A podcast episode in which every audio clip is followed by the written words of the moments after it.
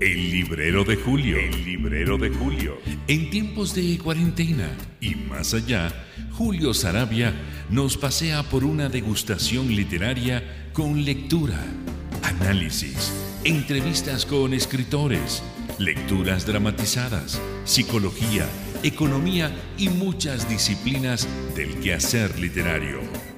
Todo el mundo de los libros en el librero de Julio. Comenzamos.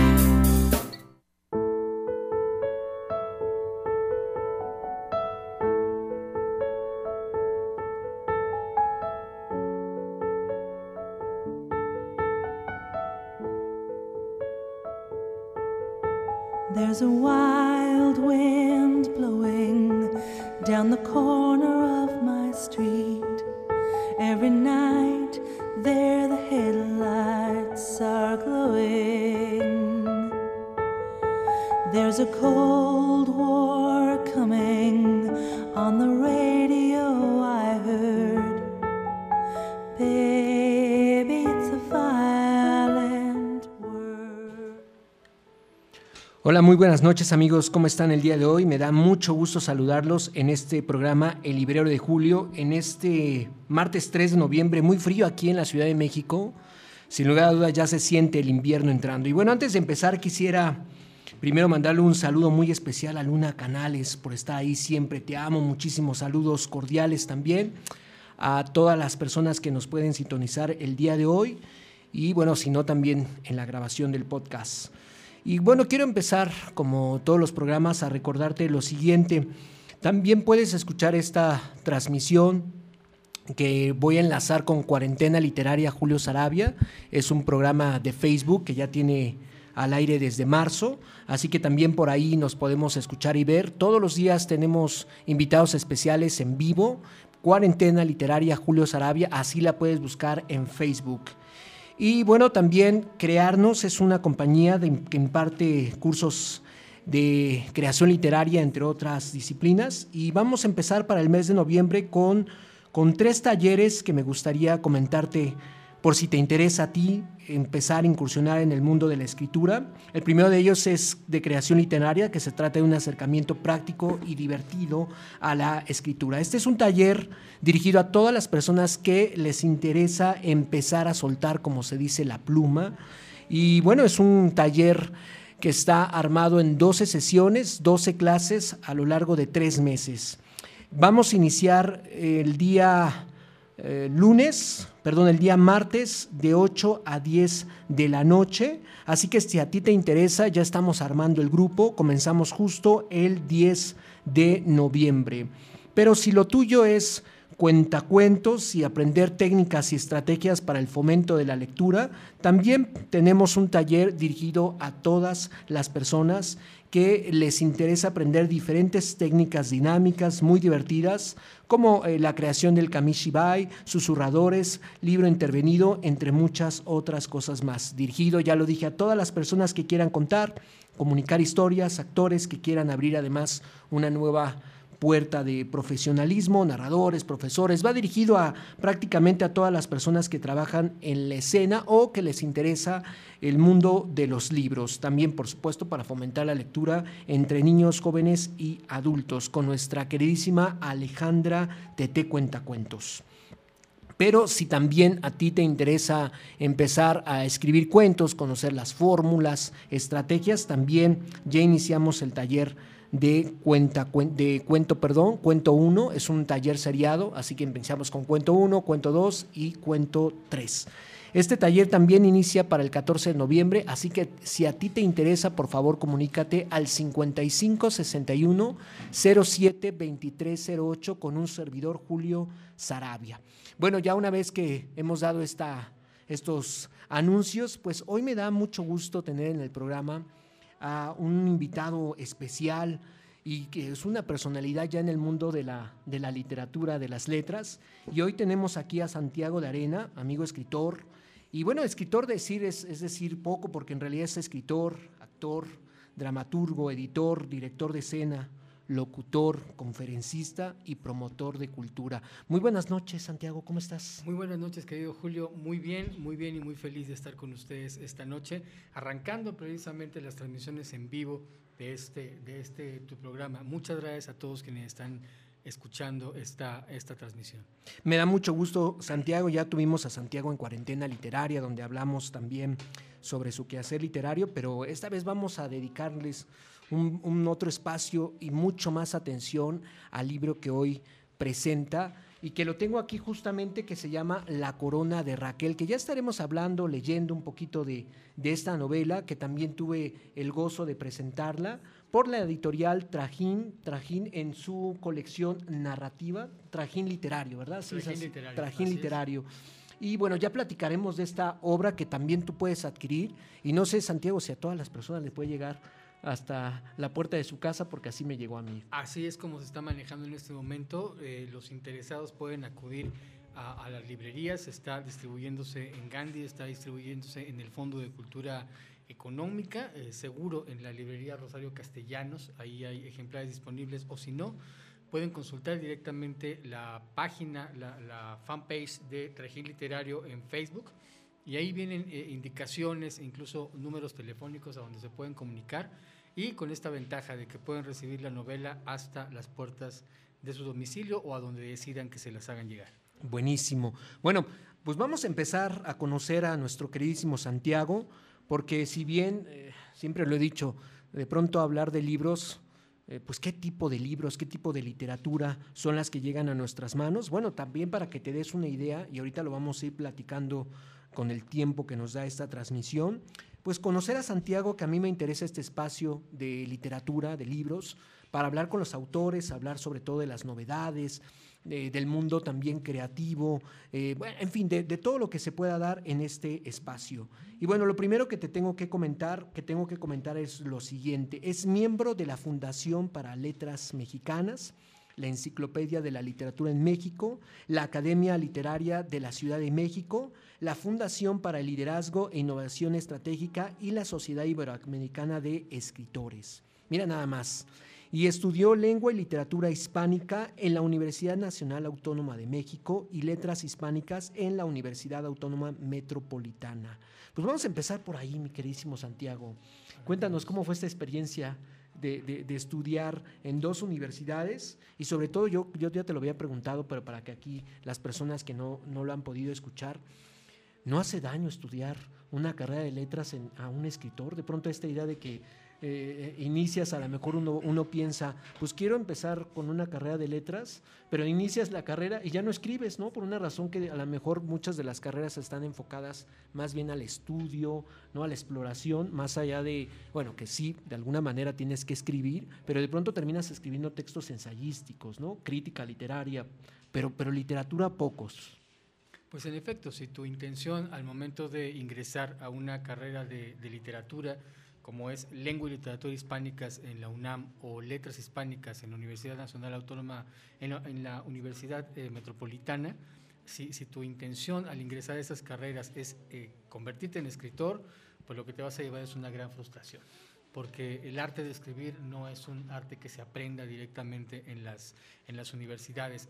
Vamos, no, no, quiero, no quiero confundir con esta, con esta apreciación, pero tal como tú lo dices, eh, las carreras de literatura lo que hacen es darte herramientas y, y, y, y apoyarte para que tengas un conocimiento muy a profundidad de cuáles son las técnicas, de cuáles son las estructuras, de cuáles son todos los niveles teóricos que se manejan dentro de la obra literaria y en ese sentido, pues sí, es, es, es muy, muy eh, eh, vasto el conocimiento que puedes llegar, que puedes llegar a, a adquirir, sobre todo cuando tienes un interés eh, real y, y, y, verdadero hacia la, hacia la literatura, ¿no? Um, y, y en, en, en, mi caso en específico, pues fue, para empezar, el, el ingresar a, a, la Facultad de, de, Lengua y Literatura Hispánicas en, en la ENEP Acatlán, pues fue un, remanso maravilloso porque pues es, es como si llegaras a, a, una isla en donde te encuentras con muchos extraterrestres como tú, que, que comparten los gustos eh, eh, eh, que, son, que son un tanto poco comunes en esta, en esta sociedad tan mercantilizada y tan, y tan mediatizada. Y eh, el- caso de la, de la carrera en la UAM, pues es una, una fue en mi caso una opción completamente de complementación, un- un- una, opción complementaria, porque el abordaje que se hace ya hacia la literatura, ya eh, eh, independiente del estudio de la lingüística, es muy profundo y también muy, muy, muy interesante. Experiencias interesantes ambas. Sin lugar a dudas. Y miren también, en ese sentido, eh, Santiago pues ha desarrollado diferentes oficios, por llamarlo de alguna manera, redactor, articulista, corrector de estilo, coordinador editorial en diversas publicaciones y también docente por más de 20 años. Es decir, has estado muy dinámico, has pasado por, pues no sé si por todo, pero sí por, por la docencia, ¿no? por la corrección, que de pronto creo que sucede, no le sucede a tantos escritores. El privilegio de dar clases, ese es un, para mí, sin lugar a dudas, es un gran privilegio. Y también la corrección de estilo, que creo que es algo que no se le da mucho, eh, como mucha importancia o, o a veces mucho miedo, ¿no? Muchos escritores en realidad escriben y, y con suerte, bueno, revisarán sus textos, pero de ahí a revisar los textos de alguien más, quién sabe.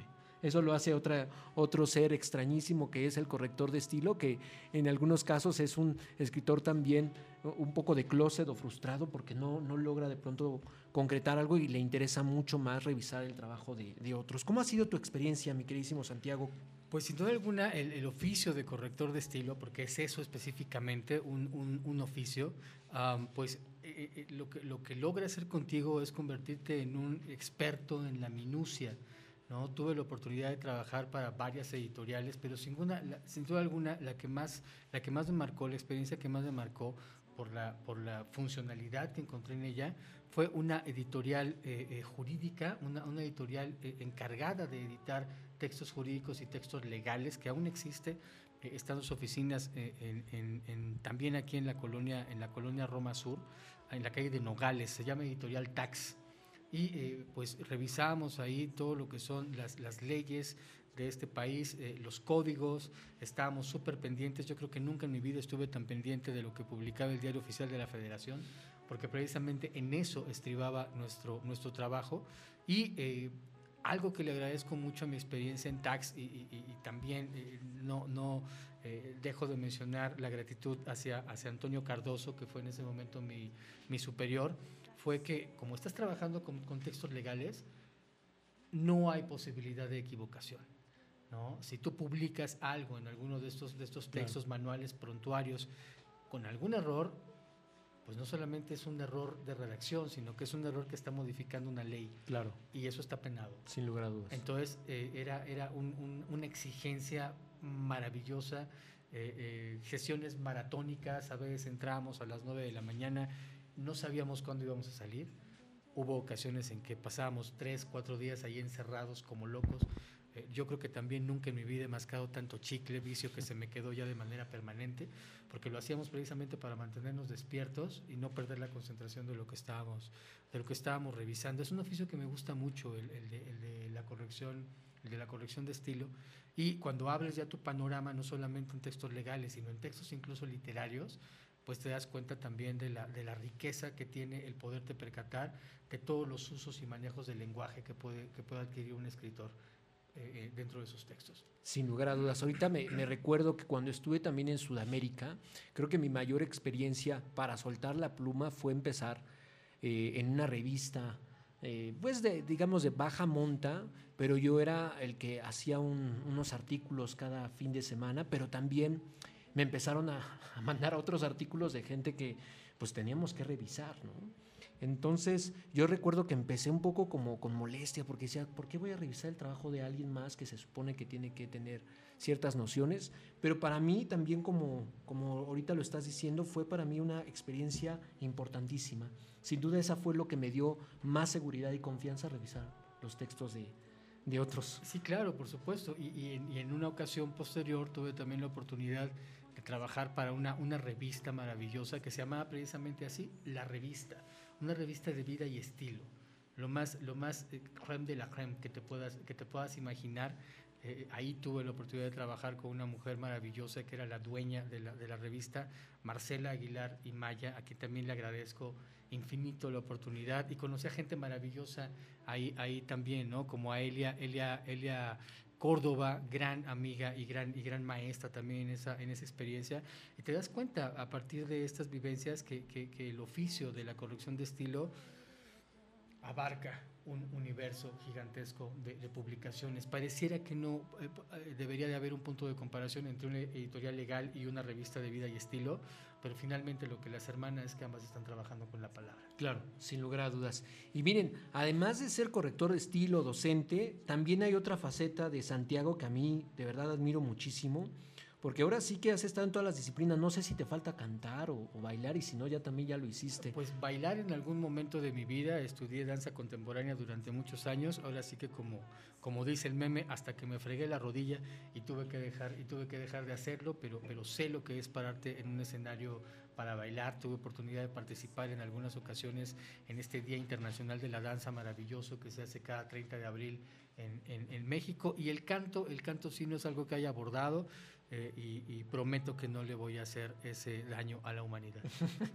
bueno, ya lo escucharon. En ese sentido, también Santiago tiene una trayectoria como actor, director de teatro y también como dramaturgo.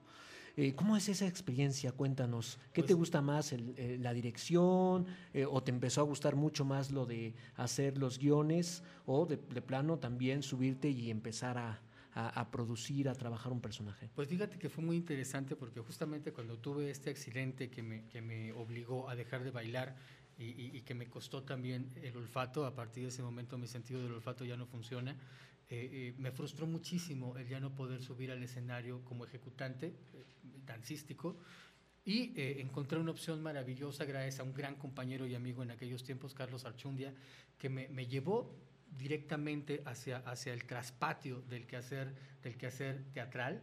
Y eh, me enseñó todos los artilugios de, de, la, de la cabina de control. Entonces me di cuenta que era otro universo también maravilloso para explorar. Y el salto de esto a la, a la dirección fue muy, primero a, trabajar como ensayista, a estar coordinando los ensayos de las, de las compañías y posteriormente a, empezar a hacer mis pinitos en dirigir. Y en cuanto empezamos a hacer los pinitos en dirigir, pues ya eh, empiezas a entender cuál es la mecánica, cuál es la estructura, cuáles son las formas en las que se consiguen efectos para, para en el momento en que estás montando una, una obra y eh, de dirigir a, a, a, escribir teatro fue solamente un, un, paso y un paso muy afortunado y muy, y muy interesante.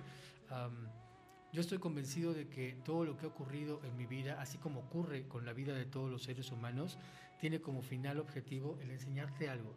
Y, y, si en el momento en el que la, la, oportunidad se presenta tienes la capacidad para aprovechar aquello que en el pasado has, has, adquirido, pues entonces tienes las puertas abiertas para construir tu presente y para ir cimentando también tu futuro.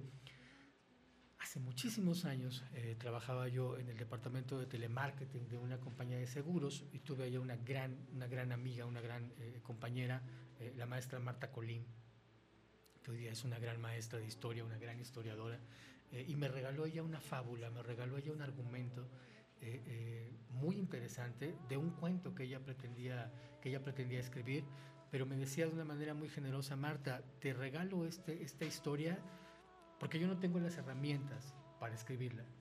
Creo que puede funcionar. Utilízala. Y mucho tiempo después, muchos años después, eh, recordando esa, esa anécdota, esa fábula que, tan generosamente me obsequió Marta, eh, fue como surgió mi primer, mi primer obra de teatro, que es eh, Después de la lluvia. El argumento de Después de la lluvia eh, es, es, fruto de esa generosidad de Marta, de Marta Colín. Y eh, lo cruzamos con, con, una serie de vivencias que, que, había experimentado yo ya en el, transcurso de la, en el transcurso de la vida y con cuestiones que en ese momento estaban ocurriendo directamente, tanto en mi existencia como en la de algunos otros compañeros. Y así fue como surgió esta, esta obra.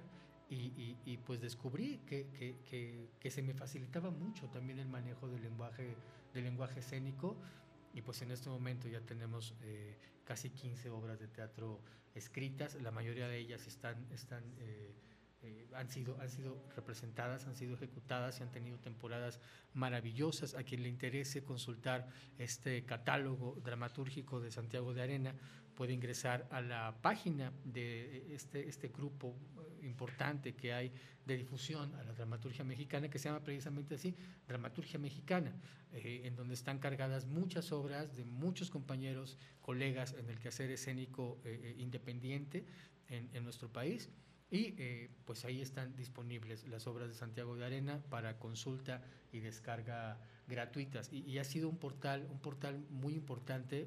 En este momento vamos para 300, 350 eh, descargas de, nuestras obras y, consultas. Y muy frecuentemente se comunican conmigo eh, compañías y, actores, miembros del quehacer escénico del interior de la República para comentarme que leyeron algún texto y que les interesa mucho poner, poner en escena. Justamente en este momento, eh, Yajaira Cardeño está eh, montando en eh, Campeche una obra, una de las últimas obras, de las más recientes, pues, que se llama Ojalá que no llueve en tu boda, en una, en una variante, es un, es un unipersonal escénico, escrito específicamente de manera original para un actor varón y ella eh, ya tuvo una temporada bajo ese formato y, ahora acordamos que le va a dar el giro y ahora va a ser la versión, la versión femenina. Esa misma obra se está presentando en este momento en Durango eh, con, la versión, con la versión original. El fin de semana pasado acaba de terminar temporada una pieza para niños que se llama Lili la libélula y que se estuvo presentando en el estado de Yucatán. Eh, y pues así están, están corriendo su, camino los textos, los textos para teatro que he tenido la, la fortuna y la dicha de escribir. Miren nada más, pues entonces tenemos a un autor muy completo de aforismos, además, también poesía, ensayo, artículos periodísticos, ya comentó piezas teatrales y por supuesto obra narrativa. Su obra poética se recopila en el poemario Variaciones en Gris, o sea, además poeta. Te digo, ya nada más te falta no sé qué, más te falta en el quehacer literario, pero prácticamente has incursionado en, prácticamente todo. ¿Has sido ambicioso en ese sentido? ¿Qué más te falta por hacer? Pues, pues lo que se nos ocurra mañana o pasado, ¿no? Eh, para lo que nos dé directamente la creatividad, el ingenio y la, y la palabra. Ya mencionaste algunas obras de teatro, por aquí voy a mencionar eh, entre las que Destacan está el oráculo de Atis, ¿sí? ¿Sí está bien? Atis, perdón. Oráculo de Atis, Después de la lluvia, constantes relativas, ojalá que no llueva en tu boda, prendas íntimas. Mira, ahorita que escucho estos títulos, yo creo que hasta ese es un gran acierto. Eh, eh, no sé, pocos dramaturgos, de pronto uno lee las, los títulos, hasta, hasta los propios títulos, y unos son muy largos o muy extraños, y hay otros, por ejemplo, Casona, me encantan todos los títulos que tiene de sus obras, ¿no? Como que son hasta eso eh, bien, bien poéticos y bien hermosos, y yo veo que también aquí hay varios. Te juré que volvería que volverían las jacarandas, las sirenas no usan falda y la caída de la luz y las adaptaciones libres del británico de Jean Racine y Calígula de Albert Camus. Pero antes, a ver, eh, son varias obras. ¿Cuál es tu obra predilecta? ¿Cuál es tu consentida? Pues mi predilecta y mi consentida, sin lugar a dudas, es la que está en ese momento en cartelera, porque es la que tiene en ese, en ese, en ese preciso instante la oportunidad de contactar directamente, directamente con el público.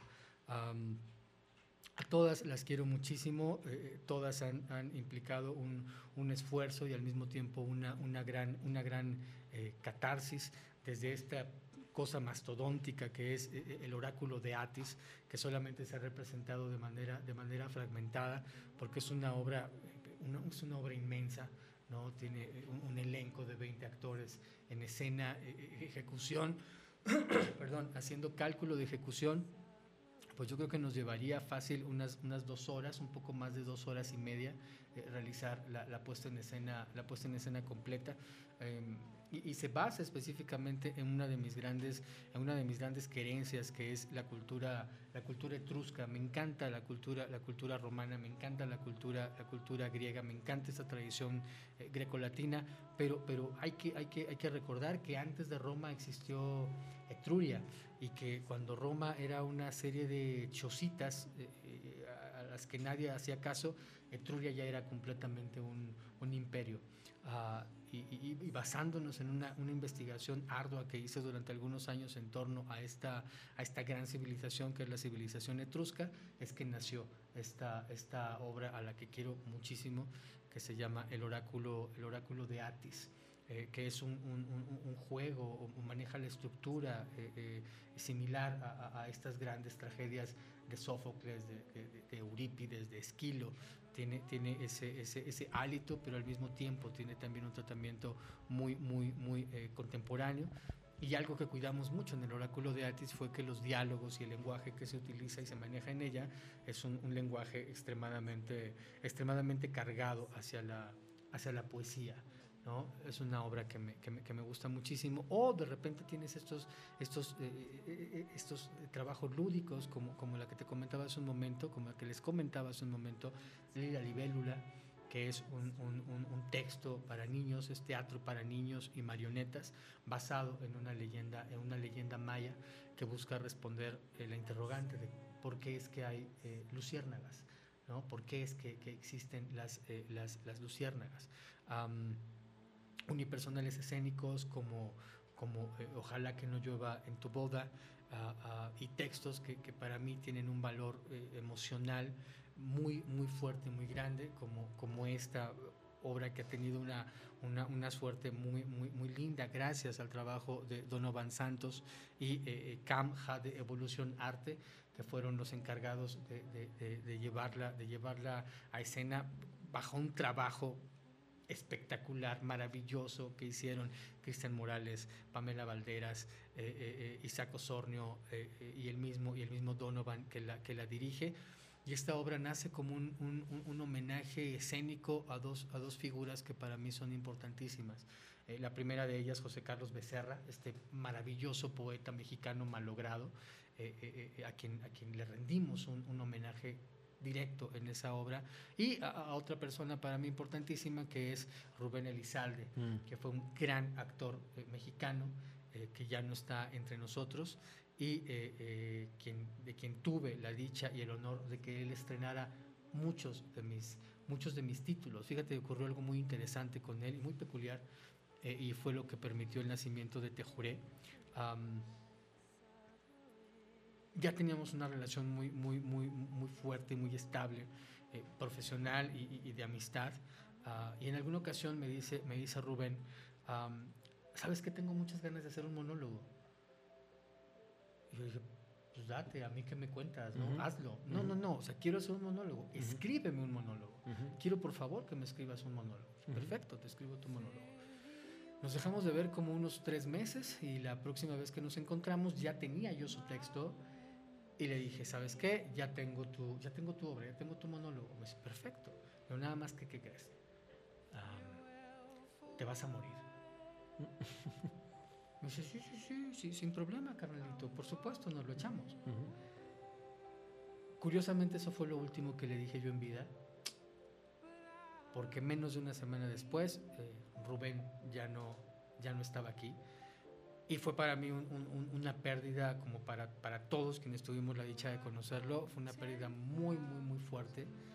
Y yo necesitaba decirle gracias y decirle, te me adelantaste, pero nos veremos por allá todos en algún momento. Y así es como nace, como nace, como nace Tejure. Uno de los personajes de, de Tejure que volvieron a sacar andas es precisamente Rubén, el otro personaje es José Carlos Becerra, uh -huh. y, y, para este texto nos basamos al mismo tiempo en, en, en, en, el libro que sin duda alguna fue el primero que a mí me hizo pensar que podría llegar yo en algún momento a escribir algo de, de lo que llamamos literatura.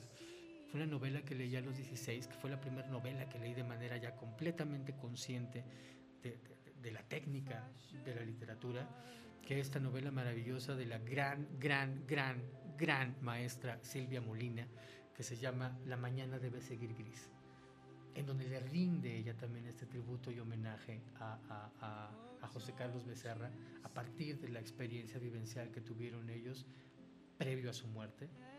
Uh, y bueno, pues me, me vino la idea, uh, me comunico con la maestra Silvia Molina y le digo, tengo este proyecto, eh, me comunico con ella ya cuando la obra estaba terminada Dije, no voy a pedir permiso antes, voy a pedir permiso ya que tengo algo que mostrar. Escribí esto, maestra, eh, yo la conozco y la admiro muchísimo. Sé que usted no sabe quién es este Pelagatos, pero, pero, pero quiero pedir su anuencia para que me permita utilizar su texto para este trabajo que hice. Dijo, estar loco, nunca te va a contestar Silvia Molina, o sea, sueña Santiago. Eh, a los dos días de que le escribí tengo la respuesta y me dice, empecé a leer, me gustó. No la he terminado y no creo terminarla. Porque me duele leerlo. Pero tienes completamente mi autorización. Mira cómo de pronto eso sucede, no sé si en el mundo eh, cósmico de la literatura, que se van relacionando temas, personajes y también estas circunstancias de vida, ¿no? Como, como bien dices, en este círculo del eterno retorno, vamos a decir, donde una obra, una novela que tú lees, cobra vida con el paso de los años y además los personajes implicados también de alguna manera cierran su ciclo con esta pues con este cierre digamos de una obra que termina que pr- pretende presentarse y que pues los protagonistas o uno de ellos ya no está para para verlo, ¿no? Eso me parece maravilloso y creo que es de los pocos privilegios que se puede dar eh, algunos escritores y algunos lectores, conocer a, sus estrellas, porque son, vamos a decir, las estrellas que uno puede encontrarse y que inspira, ¿no? Y ahorita hablando de eso, me, haces pensar, ahorita también leyendo este libro, que no sé si lo conozcas, seguramente sí, Ricardo Piglia, El último lector, justo me hace pensar en, en esta introducción que hace cuando Borges, eh, este, digamos, ejemplo de lector empedernido, ya, ya perdiendo la vista, ahí está esforzándose y hay una fotografía por ahí que se está esforzando por leer las páginas de un libro que ya lee a partes. Entonces, también tú eres, sin lugar a dudas, un lector de esos que ya no hay, lector clásico, porque también lo platicábamos. Fuiste un lector de, de novela clásica, de, de literatura griega, de, litera- de de libros antiguos. Y bueno, ya lo vamos a ir platicando porque quiero contextualizar esas lecturas y por supuesto todo tu quehacer literario en una obra. No sé si se pueda realmente decir en una obra porque seguramente tus obras están plagadas de referencias y también por supuesto de diferentes momentos y épocas. Y eh, quisiera ahorita abordar, para que no se nos vaya el tiempo, porque hoy tenemos aquí esta obra que sin duda eh, tengo la dicha, y lo voy a decir así, también la emoción de, de haberla encontrado.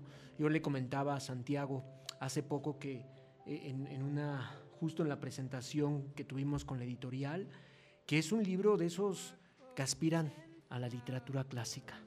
Y digo que aspiran porque yo no sé, yo no estoy seguro que ya muchos escritores aspiremos a, hacer un clásico, aspiramos a que nos lean, que ya es de alguna manera lo más inmediato que se nos puede venir a la mente, pero a la literatura clásica, es decir, esta literatura que, que va a pasar por pruebas de fuego y que solo el tiempo, ¿no? ya no te tocará seguramente a ti como a muchos escritores, solo la obra permanecerá y permanecerá el tiempo que tenga que permanecer, porque ya lo decía Roberto, ¿no? ¿Qué es eso de, de hablar de la trascendencia, ¿no? ¿Qué es eso de esa palabra rarísima?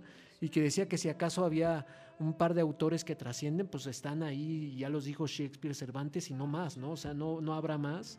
Y que dentro de, esa, de ese panteón más bien hay muchas lápidas sin nombre.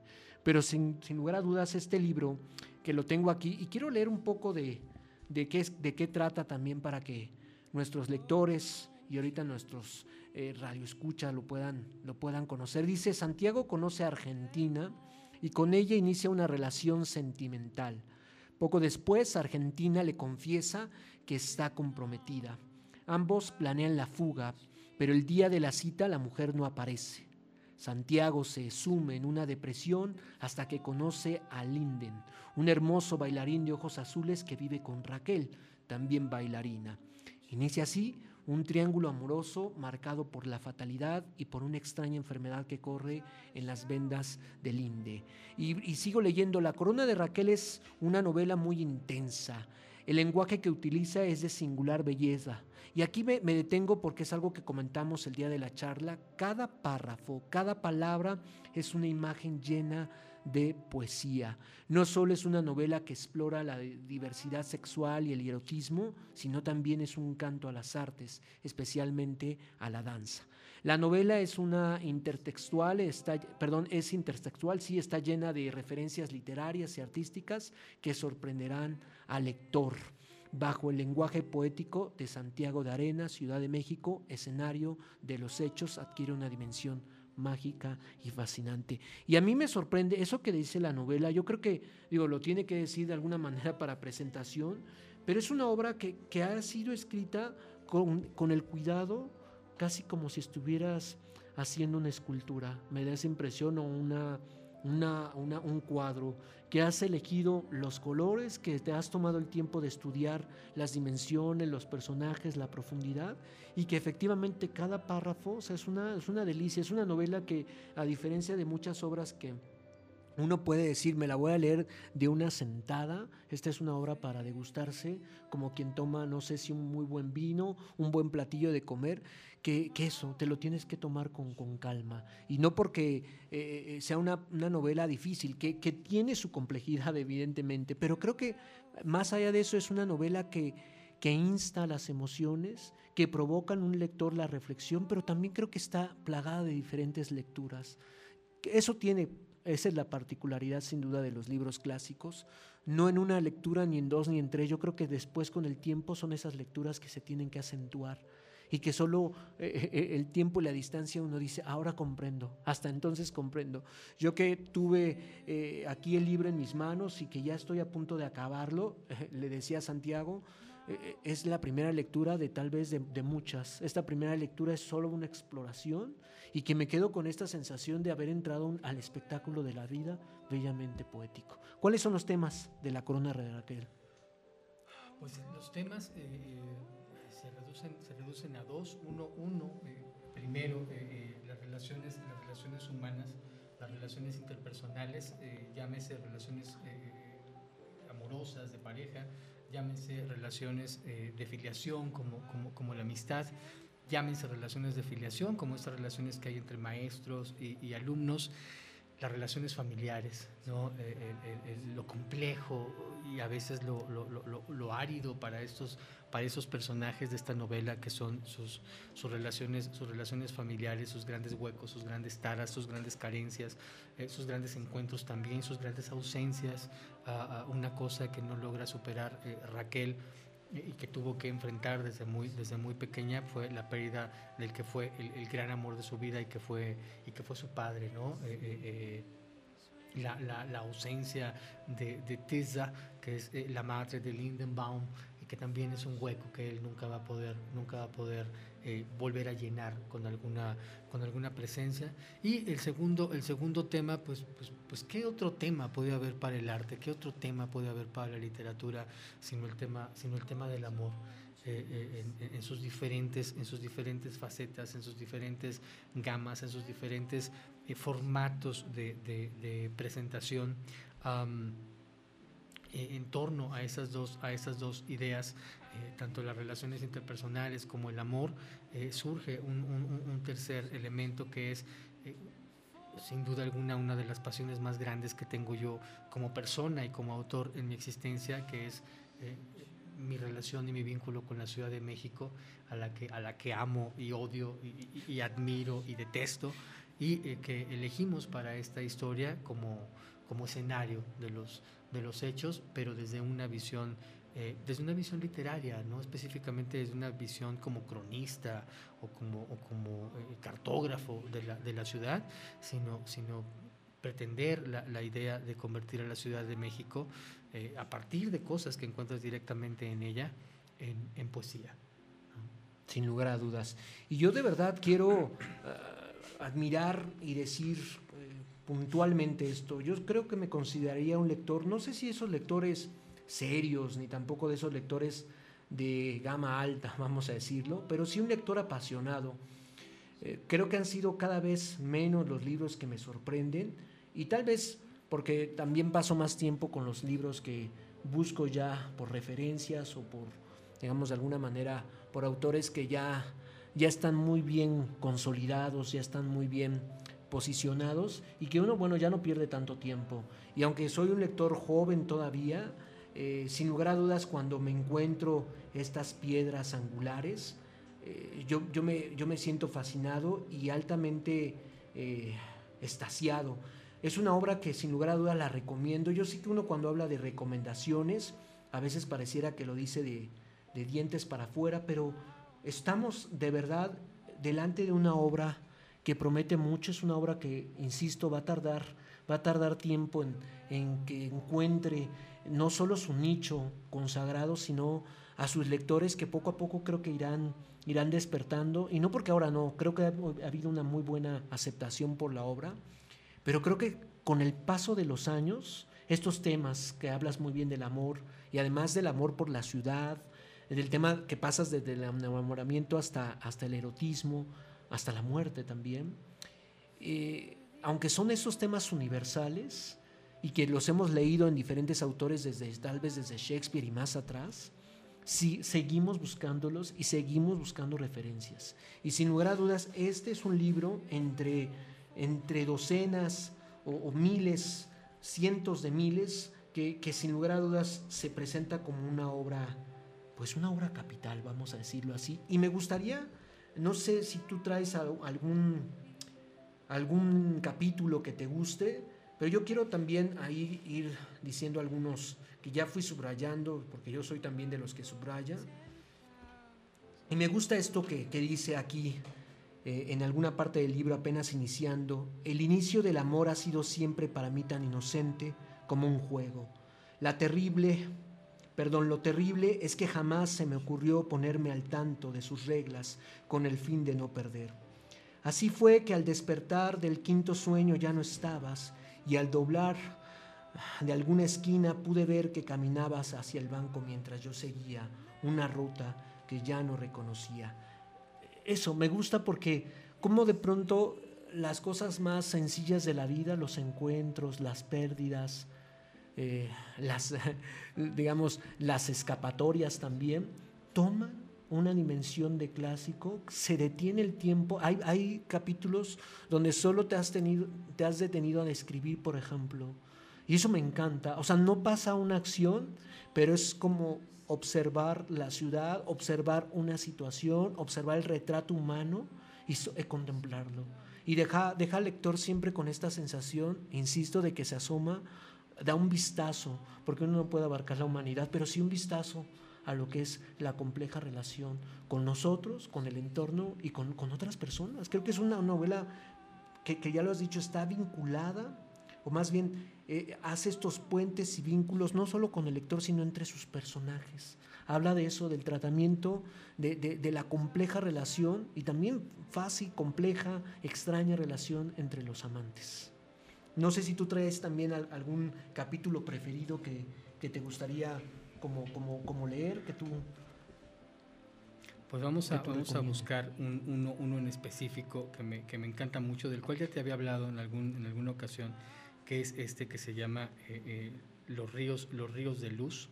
Eh, y si no, si, no, si no lo hallamos rápidamente, pues podríamos elegir cualquiera, cualquiera al azar. Mira, este, este, este juego que acabo de encontrar aquí en el, en el, en el capítulo en el capítulo 12 de esta, que es la, la, tercera parte, si no mal recuerdo, de la, de la, sí. de la, de la novela.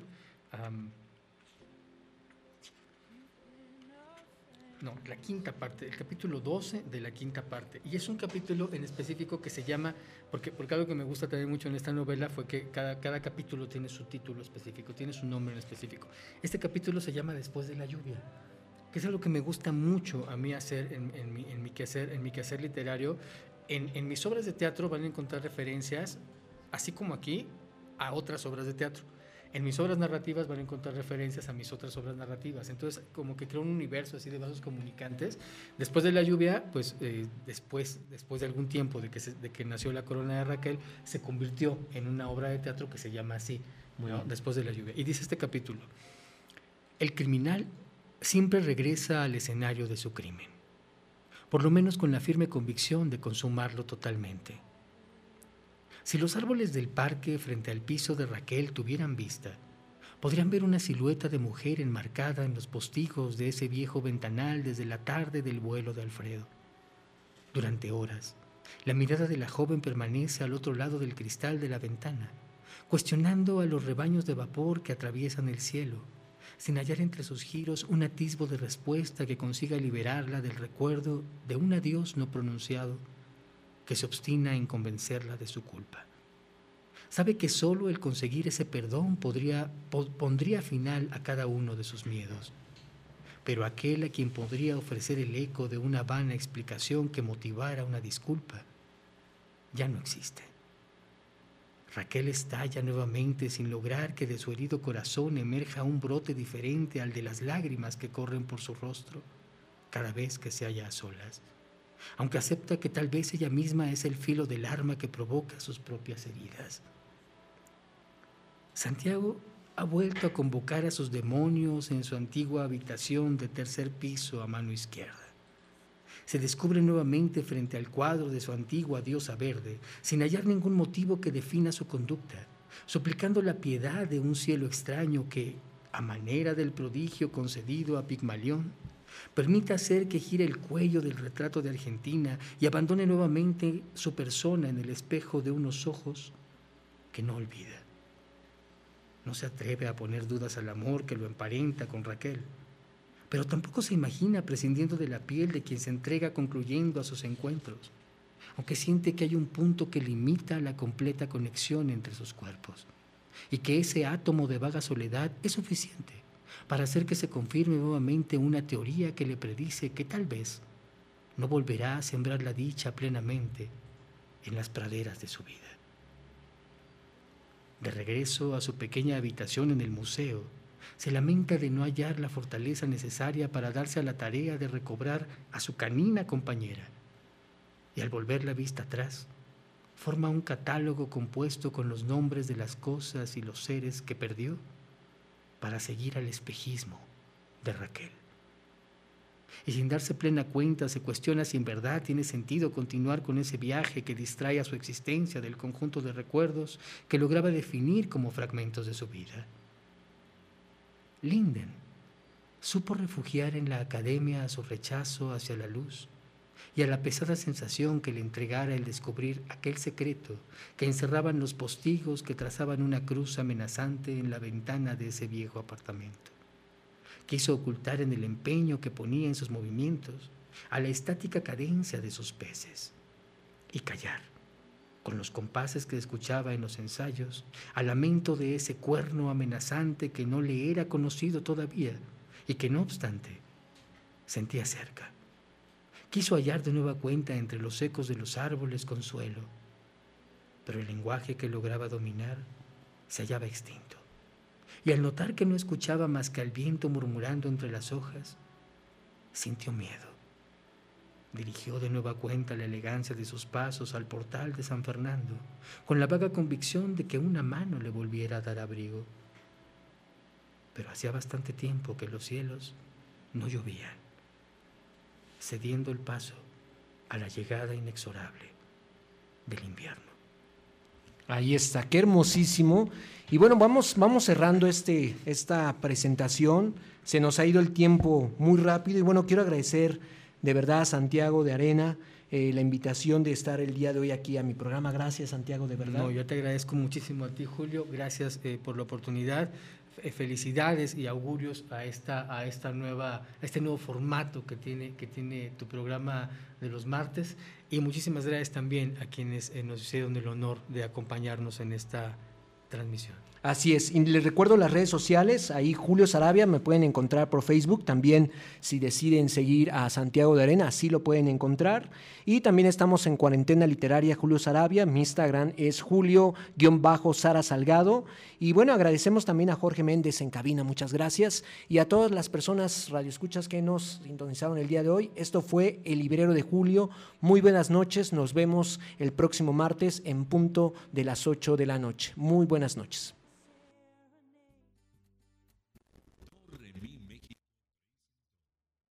Librero de Julio, en tiempos de cuarentena y más allá, Julio Sarabia nos pasea por una degustación literaria con lecturas, análisis, entrevistas con escritores, psicología, economía y muchas disciplinas del quehacer literario. Todo el mundo de los libros en el librero de Julio. La invitación cordial para la próxima semana.